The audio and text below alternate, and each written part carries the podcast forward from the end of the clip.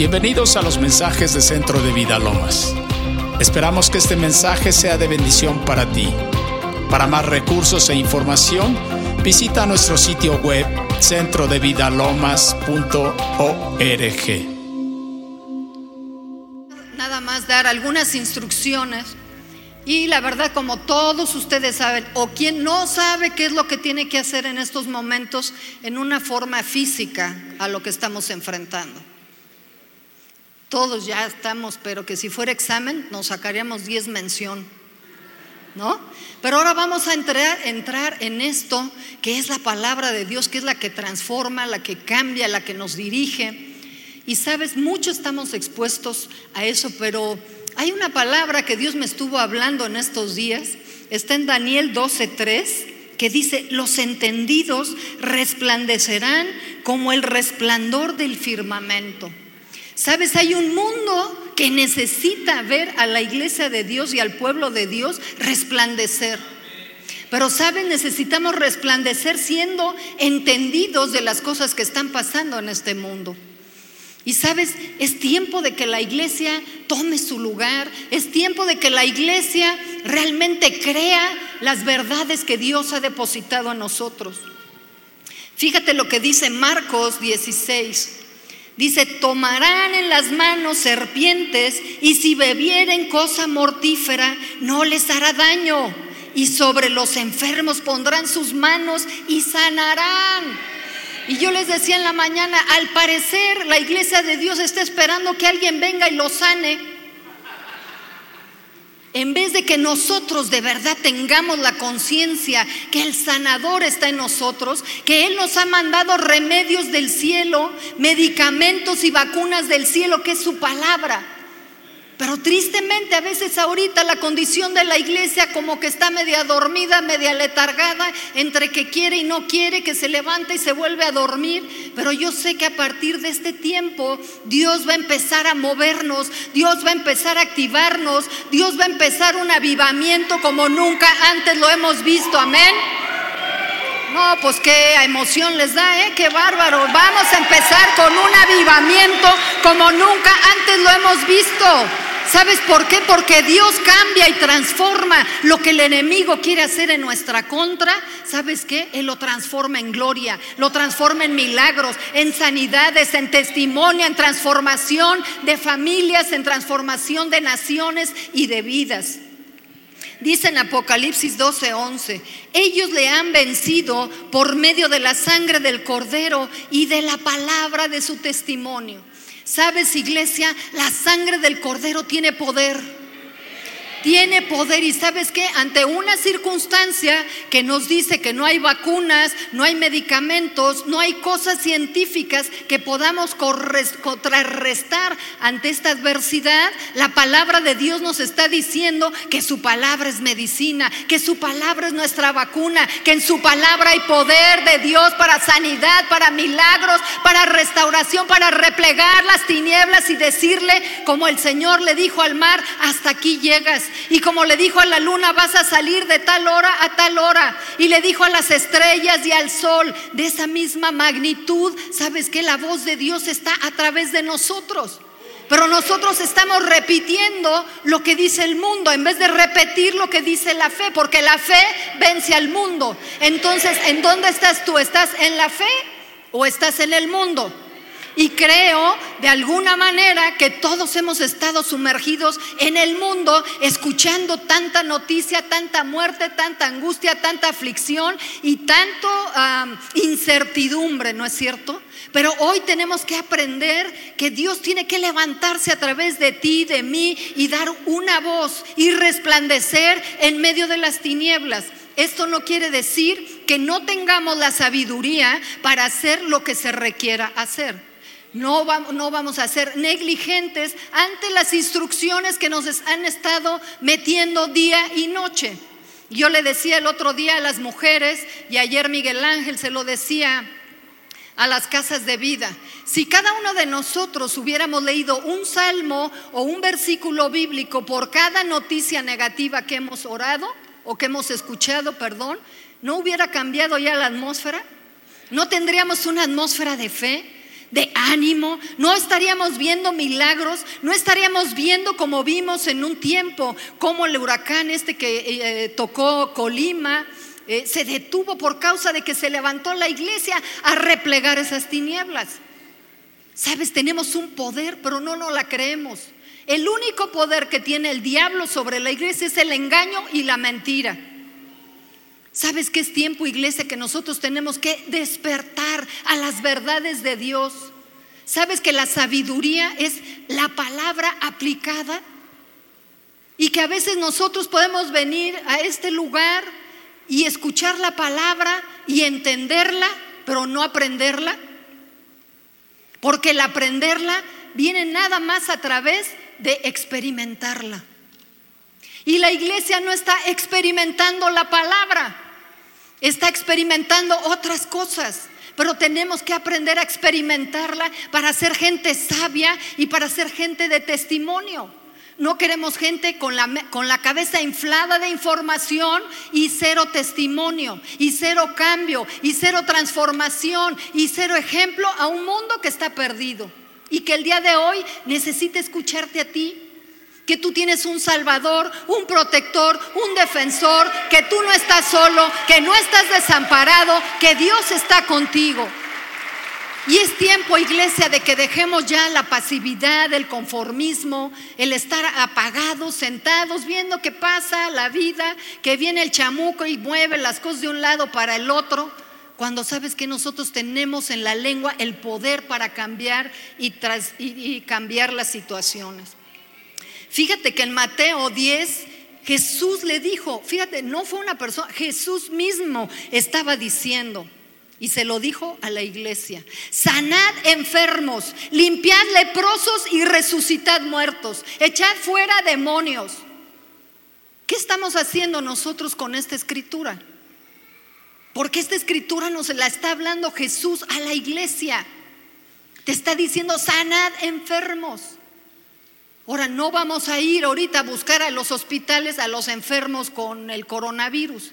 Pero sabes que en tu casa se tiene que levantar altares de oración y se tiene que levantar altares de adoración. ¿Sabes que la palabra no tiene fronteras ni límites? Y que tú en tu casa puedes mandar la palabra a los hospitales, a las naciones, a las ciudades, a las familias, para que sean sanadas y restauradas. Pero ¿qué estamos haciendo? Conectados todo el tiempo a las malas noticias. Ya las sabemos, ya las sabes, ya sabes cómo está funcionando el enemigo. ¿Qué vas a hacer? Como cualquiera en el mundo, no lo podemos hacer así. Tenemos oportunidad. Esto no es una amenaza para la iglesia.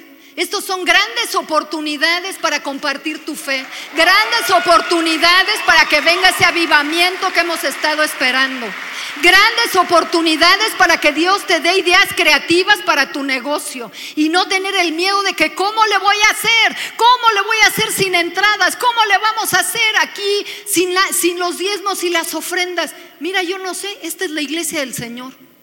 Y esta iglesia ha ofrendado, ha diezmado, yo en persona he ofrendado, he diezmado, así que el cómo de Dios, no sé, lo que sí sé es que tenemos un Dios de pacto y que tenemos que creerle y que no nos va a dejar y que la pobreza y la maldición no va a tocar nuestra vida. Mira lo que dice aquí en Éxodo 12, 21. Dice, y Moisés convocó a todos los ancianos de Israel y les dijo, Sacad y tomad corderos por vuestras familias y sacrificad la Pascua. Y tomad un manojo de hisopo y mojadlo en la sangre que estará en el hebrillo y untad el dintel y los dos postes con la sangre que estará en el hebrillo y ninguno de vosotros salga de las puertas de su casa hasta la mañana. Porque Jehová pasará hiriendo a los egipcios y cuando vea la sangre en el dintel y en los dos postes, pasará Jehová aquella puerta y no dejará entrar al heridor en vuestras casas para herir. Amén. Que dice que no dejará entrar al heridor. Dios no va a permitir que el heridor, que ese virus toque tu casa, toque tu familia, toque tu, trabajo, que toque a la iglesia. Somos su familia, somos sus hijos. Amén. Pero tenemos que levantarnos porque aquí hubo una instrucción que Dios le dio al pueblo y le dijo, levántate, toma la sangre de un cordero, unge las paredes, unge las ventanas, unge las puertas y sabes que declara que tú eres hijo de Dios y que eso pasará por encima. Entonces, ¿qué es lo que tenemos que hacer? La verdad es esta, pero tú tienes que ungir tu casa, tú tienes que ungir a tus hijos, tú tienes que ungir a tu esposo, tú tienes que ungir tu trabajo, tu máquina, donde tú estés trabajando. Aquí este virus no va a tocar. Aquí el Señor nos ha dado el poder para que sea desintegrado, desmenuzado, desbaratado. No tiene vida, la vida de Dios es más fuerte en mí que lo que está aquí en el nombre de Jesús. Amén. Fíjate lo que dice Apocalipsis, dice, ellos le han vencido por medio de la sangre del cordero y de la palabra de su testimonio. Sabes, la sangre de Jesús tiene poder. Fue lo que se derramó, el precio que se pagó por tu salvación. Imagínate si esa sangre no va a tener el poder de desbaratar un virus.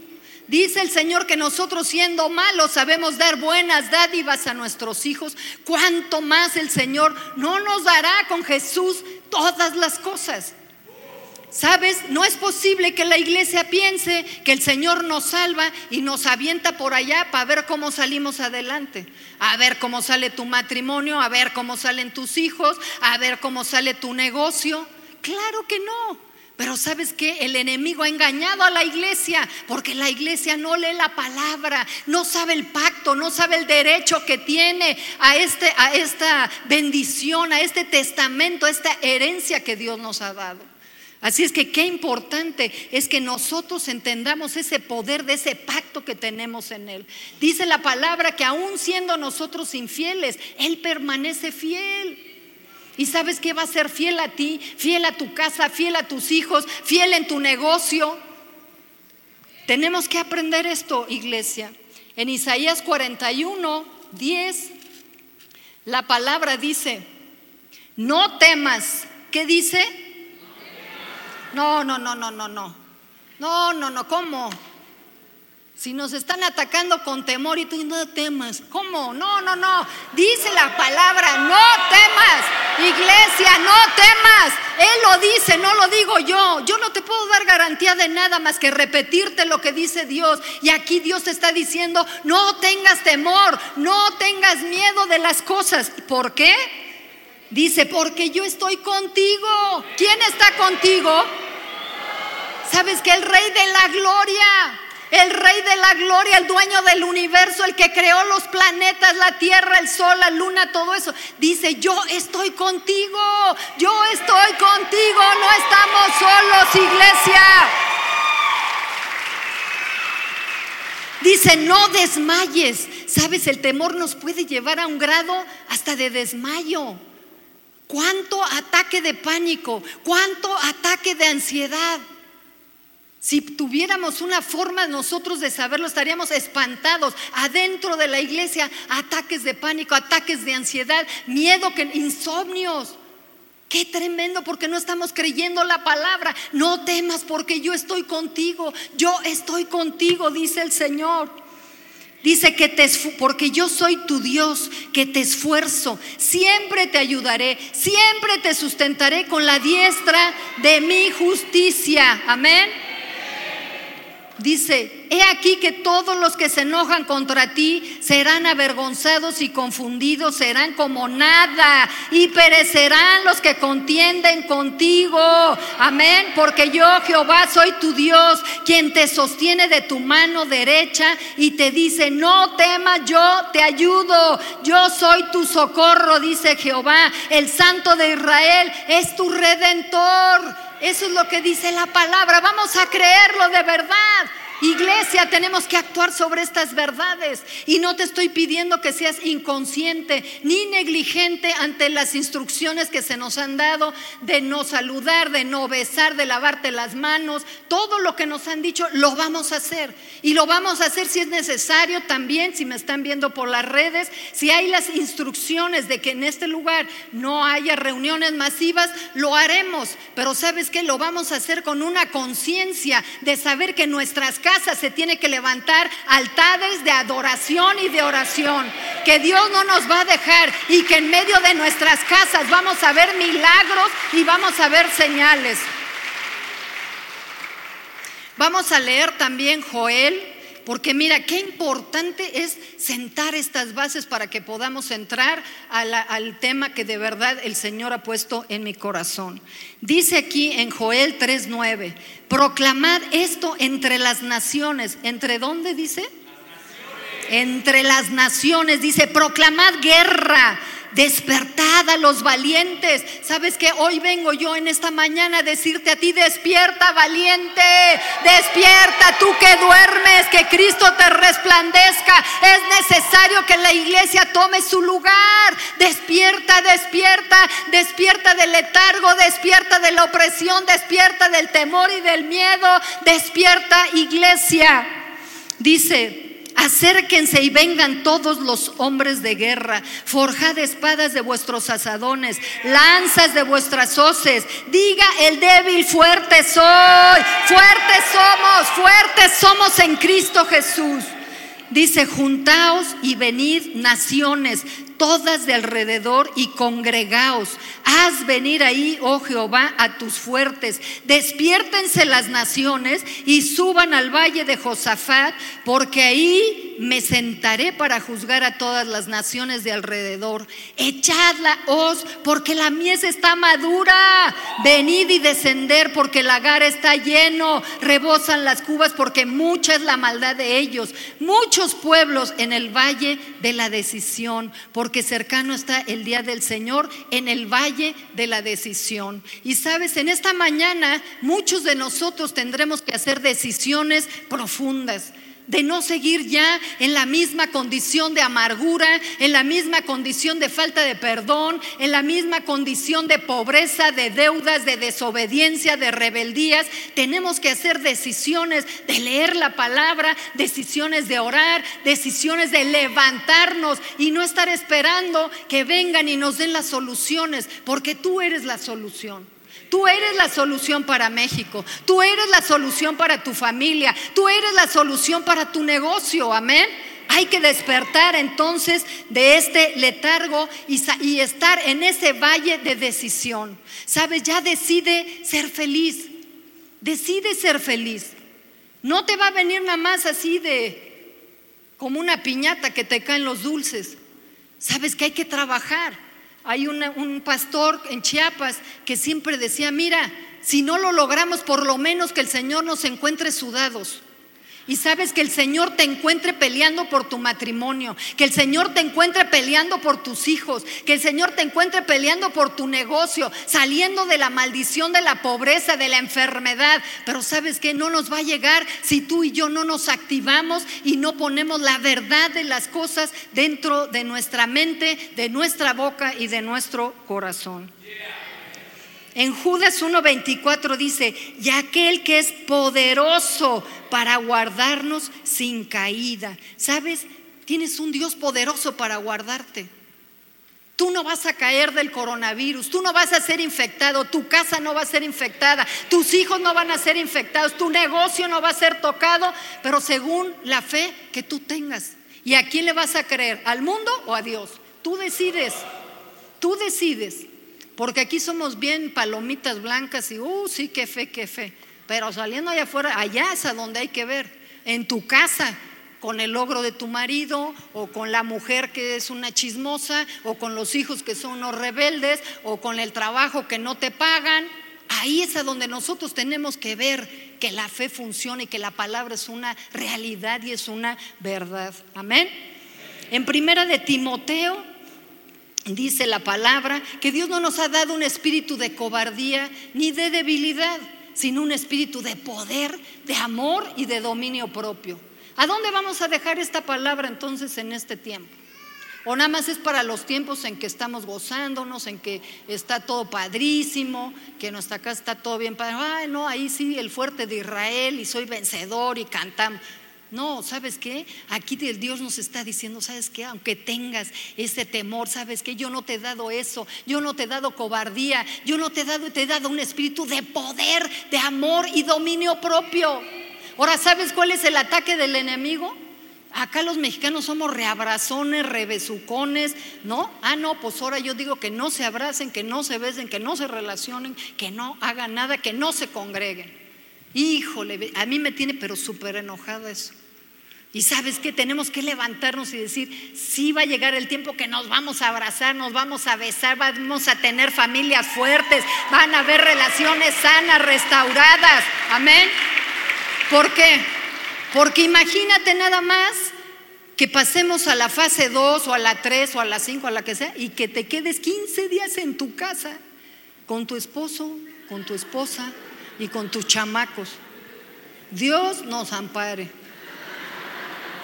Porque si tú no agarras esta oportunidad que Dios nos está dando, de verdad para sanar las relaciones, para perdonarnos, para decirle Dios, ¿sabes qué? Que tu diseño, el plan que tú tienes para mi vida, que se cumpla.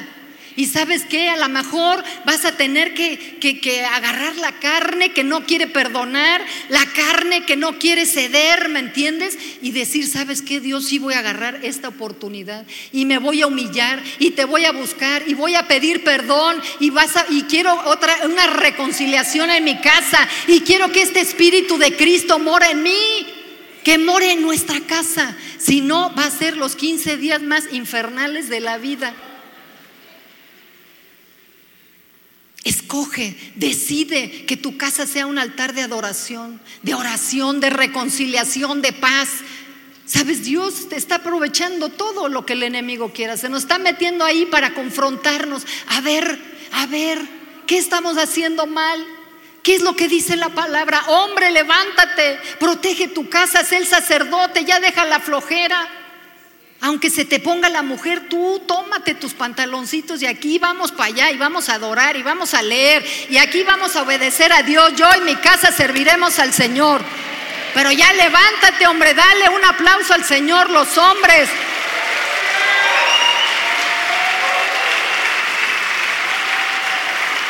Tu mujer, sabes, es tiempo yo sé que sabes que el enemigo ha tratado de, confundir todas las cosas, de, movernos del lugar, del orden de Dios.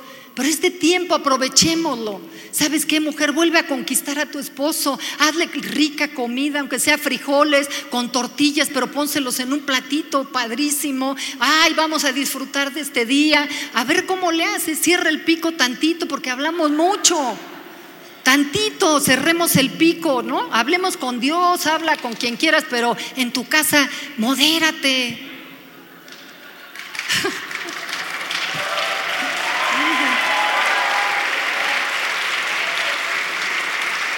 y sabes, hoy más que nunca tenemos que levantarnos para fortalecer las familias. Dios me ha hablado tremendamente, de verdad. O sea, el diablo está en contra del plan de Dios. Quiere destruir el plan de Dios, el propósito de Dios para los hombres, las mujeres, los hijos y la familia. Sabes que eh, la palabra habla de familia y que no te confundan que ahora, no, pues tú como hombre, no, no lo haces, no, hombre, no te preocupes, vete por allá, hombre, al fin que qué pasan, mejor solo que mal acompañado. No, no es así. ¿Sabes qué tremendo? Eh, que nosotros tenemos que aprender a habitar en familia. Nosotros somos una familia. Dice en Efesios 3:15, por esta causa doblo mis rodillas ante el Padre de nuestro Señor Jesucristo, de quien toma nombre toda familia, dice toda familia, no dice algunas, no dice las santas, no dice el Sanedrín, no dice las ungidas, dice todas las familias en los cielos y en la tierra. En Efesios 2.19 dice, así que ya no sois extranjeros ni advenedizos, sino conciudadanos de los santos, miembros de la familia de Dios. Eres miembro de la familia de Dios.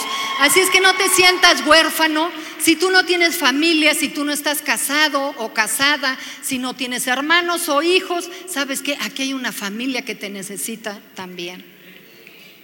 Jesús vino a presentarnos al Padre. En Juan 16, 28 dice, salí del Padre y he venido al mundo. En Juan 1 dice, a lo suyo vino y los suyos no le recibieron. Mas a todos los que le recibieron, a los que creen en su nombre, les dio potestad de ser hechos. De ser hechos hijos de Dios. Dice Salmo 68, Dios hace habitar en familia a los desamparados. ¿Te sientes hoy desamparado? Sabes que el Señor te hace habitar en familia.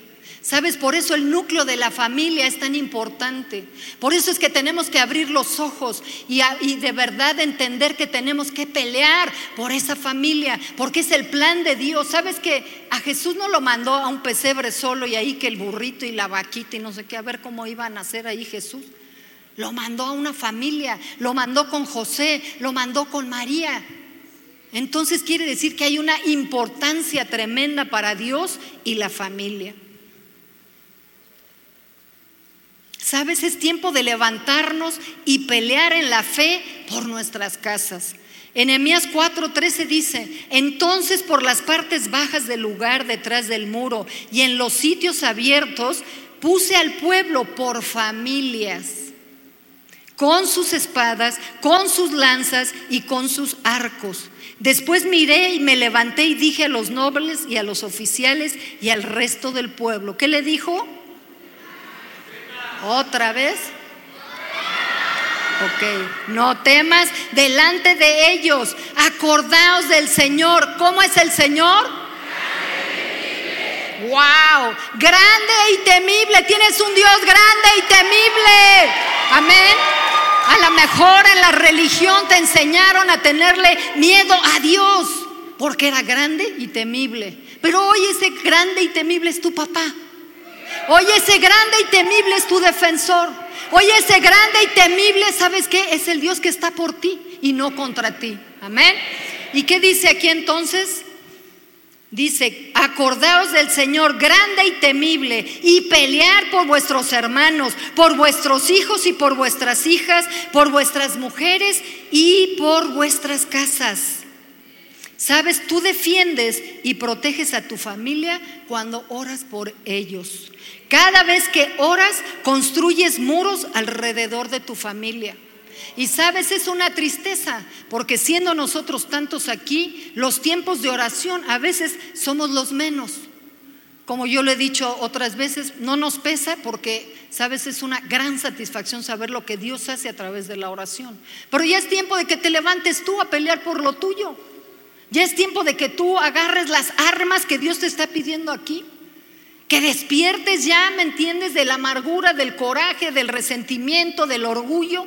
Y que digas, voy a pelear por este canijo cabezón. Y voy a pelear por ese chamaco rebelde. Y voy a pelear por mi trabajo. Pero ya es necesario que te levantes tú. No unos cuantos. Tú. Dios te está haciendo responsable a ti de tu familia. En Isaías 26.1 dice, salvación puso Dios por muros y ante muros. Tú proteges a tus hijos cuando les enseñas la palabra. Pero sabes qué? Otro engaño del enemigo es que él no quiere que la iglesia conozca la palabra.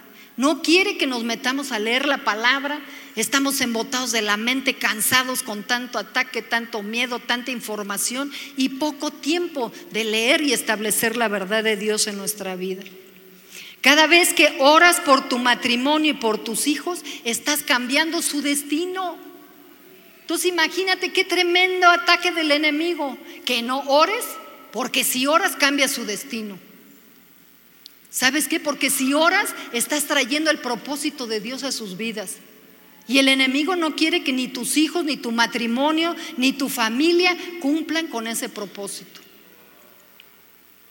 Sabes, no declares lo que ves en tu familia, sino lo que tú quieres ver en tu familia. Esa es la fe. Llama las cosas que no son como si fueran.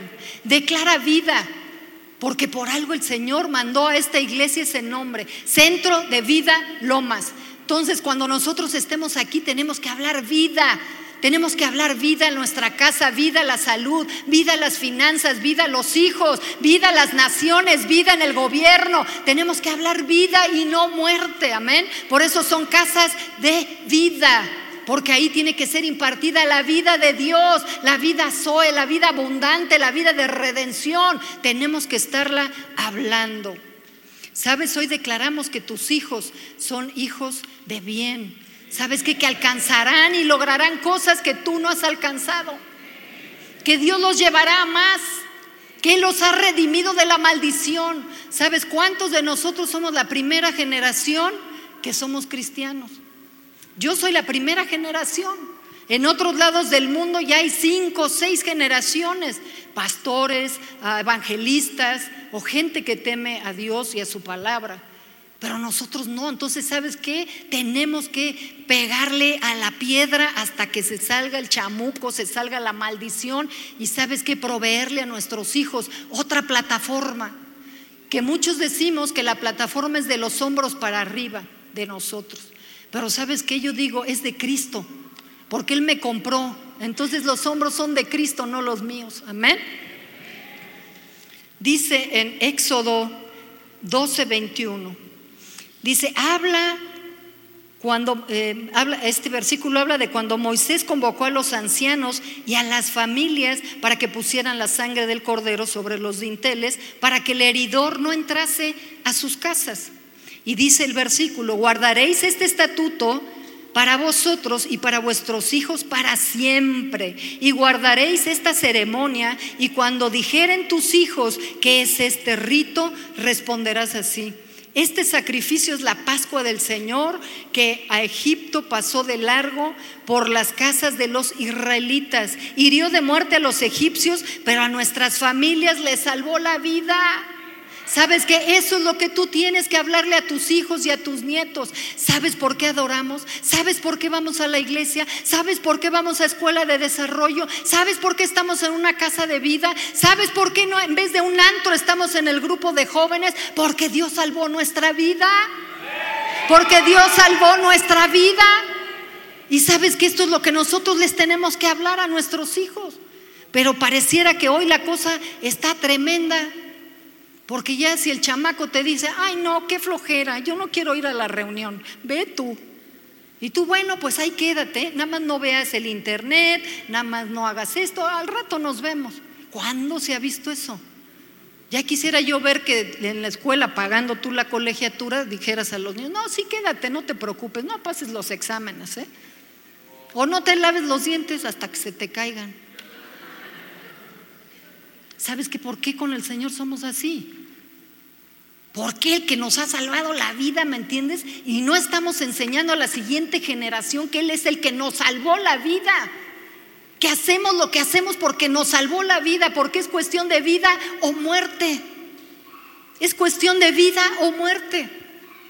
Y sabes que ellos tienen que aprender, porque dice que esto lo tenemos que hablar siempre. Y sabes, estaba oyendo yo tres tipos de familias diferentes el otro día. Y me llamó muchísimo la atención la diferencia de estas familias. Una está en Segunda de Reyes 10, del 1 y 11, que era la familia de Acab, que era esposo de Jezabel. Y este Acab tuvo 70 hijos. Pero ¿sabes qué? Acab enseñó a sus hijos a hacer lo malo delante de los ojos de Dios. ¿Y sabes cuál fue la consecuencia de eso? Que a los 70 hijos y familiares y gente cercana, ¿sabes qué? Les cortaron el cuello, los pusieron en canastas y los sacaron a la plaza. Jehú fue el que hizo eso. Qué tremendo este. Qué tremendo, queremos tener hijos que el día de mañana sufran, estén pobres, estén enfermos, divorciados, separados, con miles de broncas porque nosotros no estamos poniéndonos en la brecha y tomando el lugar que Dios quiere que nosotros tengamos. Otra familia está en Primera de Crónicas 26 y es la familia de Obededom. Este Obededom dice en uno de los versículos, todos estos de los hijos de Obededom, ellos con sus hijos y sus hermanos, hombres robustos y fuertes para el servicio, y eran 62. Yo les decía en la mañana, yo con dos, y de verdad que, y estos 70 hijos, 62 hijos, qué barbaridad. Pero ¿sabes cuál fue la diferencia de esta familia? Dice, y estuvo el arca de Jehová en casa de Obed Edom tres meses, y bendijo Jehová a Obed Edom y a toda su familia. ¿Sabes? La presencia de Dios en tu casa, el tener tiempo con Dios ahí, el leer la palabra con tus hijos, el adorar en tu casa, ahora en esta oportunidad que vamos a tener, porque no es una amenaza, es una oportunidad, ¿sabes qué va a traer la bendición a tus hijos? ¿Sabes que van a poder ver que no eres un hipócrita que vienes y te sientas acá y vives otra cosa allá afuera? Ciertamente que las cosas no son fáciles. Ciertamente que Dios nos habla y nos dice que seamos esforzados y valientes, porque si fuera tan fácil, pues el mundo lo haría, ¿no es cierto? No es fácil, pero ¿sabes qué? Dice que tenemos la fe que vence al mundo, tenemos la palabra, tenemos las instrucciones para salir adelante. Dice, entonces traerá como resultado la bendición sobre tu casa y sobre todos tus hijos. Otro ejemplo fue la familia de Noé. Esto está en Génesis 7. Dice, y por causa de las aguas del diluvio, entró Noé al arca y con él sus hijos y su mujer y las mujeres de sus hijos, toda carne que había espíritu de vida. Y todos vinieron, macho y hembra. ¿Cómo dice? No, más fuerte, como macho. Macho y hembra, macho y hembra. Esto es lo que Dios dispuso en un principio, macho y hembra. Y hoy el ataque del enemigo también es para cambiar la identidad para que las siguientes generaciones no tengan una identidad sana, no tengan la identidad del padre, de hijos y de hijas, macho y hembra, macho y hembra. Por eso tenemos que levantarnos a pelear por nuestros hijos, para que recuperen esa identidad que Dios nos dio al principio de la creación. Amén.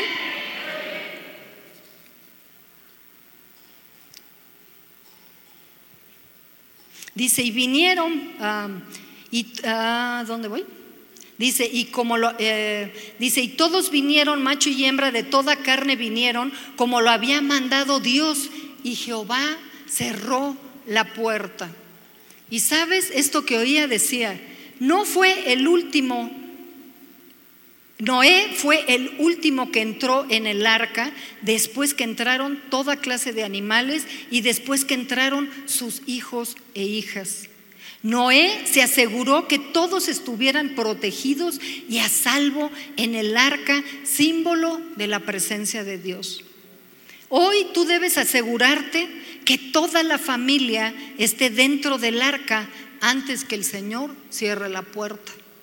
Ciertamente hoy estamos viviendo señales antes del fin. No estamos en el fin, son señales antes del fin.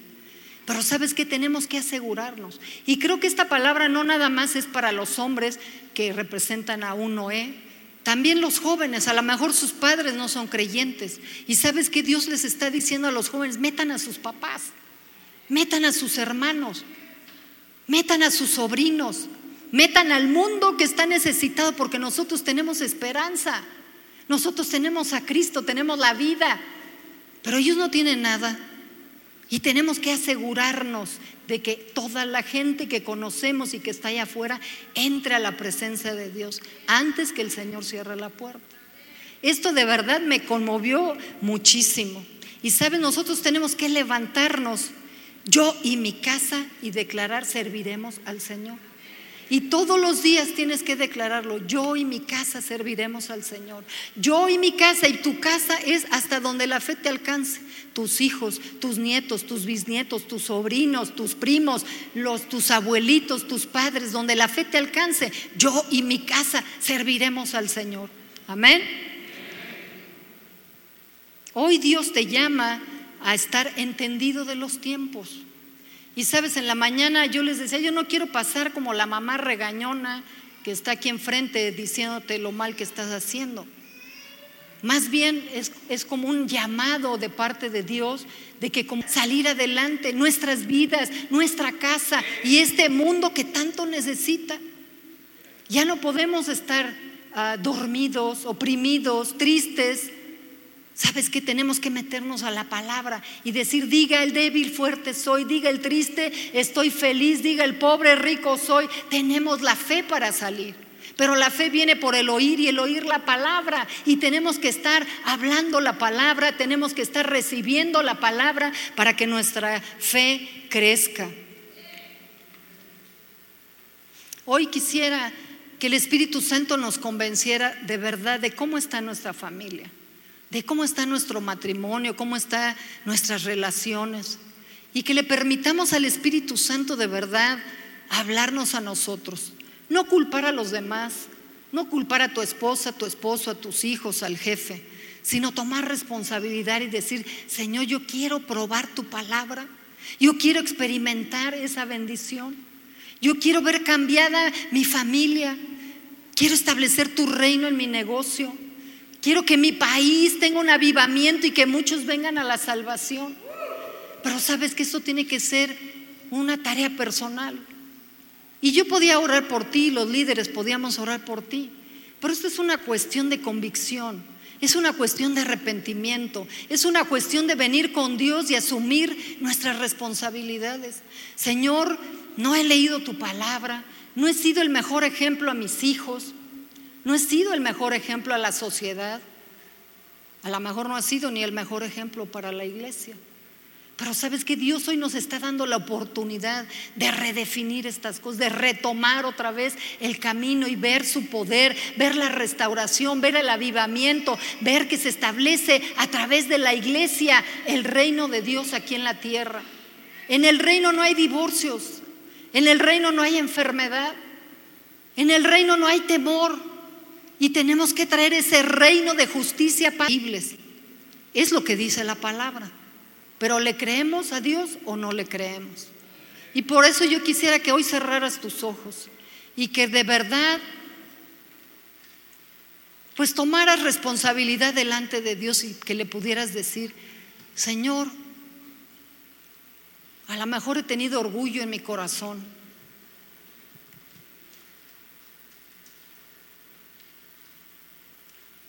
A lo mejor hay muchas raíces de amargura a lo mejor hay rebeldía en mis hijos por verme mis reacciones, mis gritos, por ver la contienda, la enemistad en mi casa.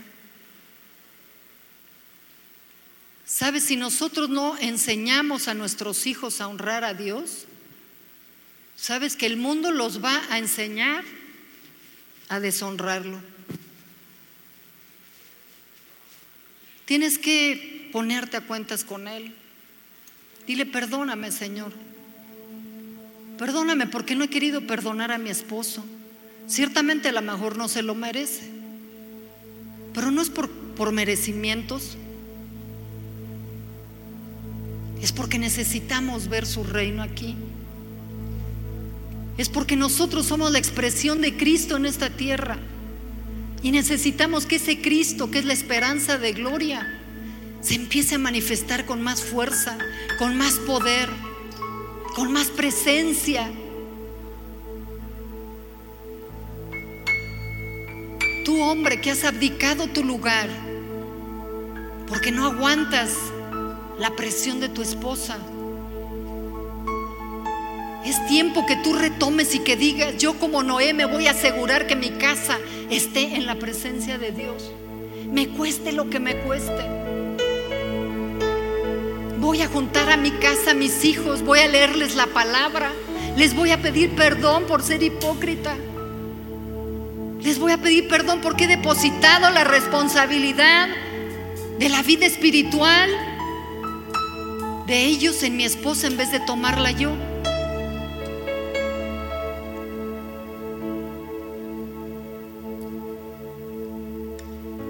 Tiempo de que podamos reconciliarnos primero con Dios y que su Espíritu Santo nos ayude, porque ciertamente es una tarea difícil hacerlo en la casa, hacerlo con los hijos, hacerlo en el matrimonio.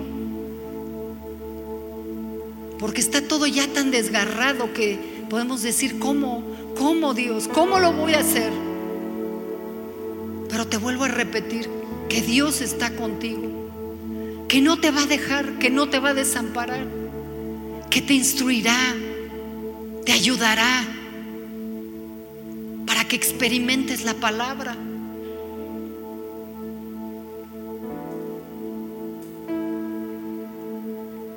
Que Dios nos dará gracia para enderezar nuestras familias, para que realmente podamos decir, yo y mi casa serviremos al Señor. Que este tiempo, si es que pasamos a otra fase, sea un tiempo de reconciliación, un tiempo de devoción con Dios, un tiempo de restauración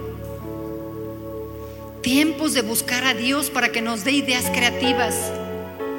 Tiempos a donde nosotros podamos ayudar al necesitado a través de oraciones por teléfono, a través de encarnos como familia y pedir por cada nación, por cada ciudad, por cada persona que está en los hospitales, en las cárceles.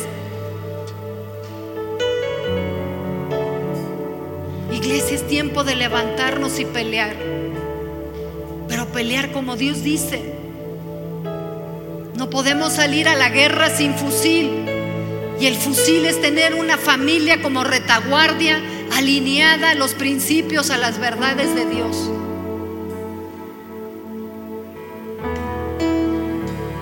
Precioso Espíritu Santo. Hoy clamamos, Señor, a esa sangre preciosa. Hoy no queremos, Señor, que ese heridor de enfermedad, de virus pase por nuestras casas sino que pase por encima. Hoy, Señor, queremos que tu pacto sea nuestra bandera. Hoy nos humillamos ante tu presencia, tomando responsabilidad por lo que hemos dejado de hacer, por no ser el ejemplo en nuestras casas, en nuestro trabajo, en la iglesia. Pero hoy, Dios, venimos delante de ti que tú nos ayudes, para que tu gracia y tu favor estén sobre nuestras vidas y sobre nuestra casa. Te entregamos nuestro matrimonio, nuestros hijos, nuestros nietos, nuestros padres, nuestros primos, los sobrinos. Te entregamos nuestro trabajo, nuestro negocio, todo lo que el día de hoy nos aflige y nos atormenta. Todo te lo entregamos, Señor. Te pedimos que derrames ese espíritu de oración en nuestras vidas y en nuestras familias, para que podamos tener cercos, muros y antemuros de salvación para ellos. Espíritu Santo de Dios, despiértanos a la gran necesidad que hay allá afuera, que podamos compartir, que podamos hablar que en ti hay esperanza, hay salida, hay solución. Que tú eres Dios de milagros, que somos gente obediente, que haremos lo que se tenga que hacer.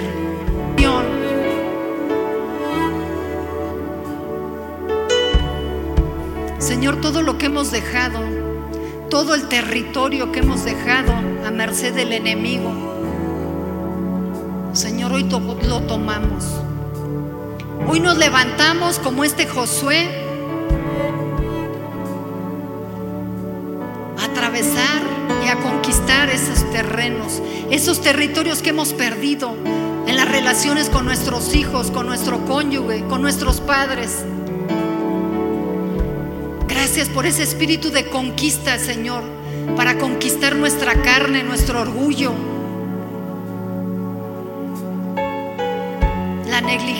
la pasividad, la religiosidad.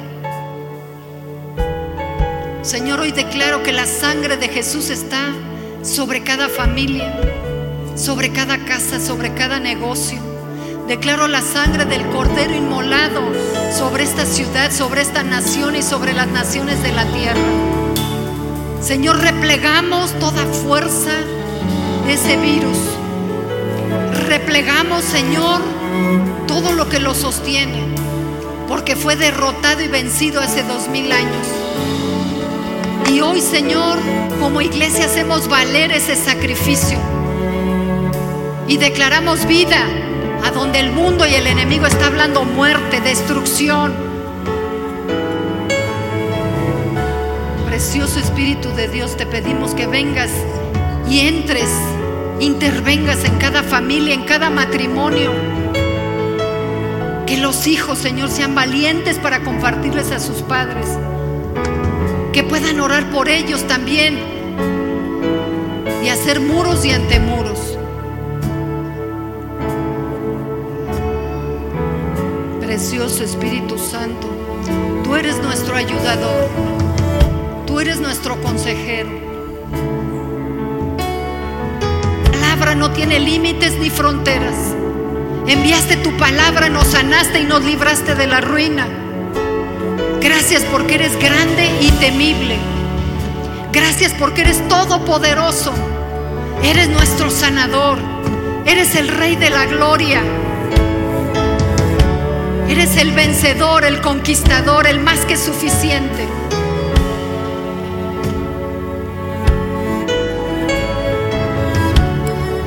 Quisiera que empezaran a pasar los elementos. Vamos a tomar la Santa Cena y vamos a estar orando por diferentes áreas en nuestra vida.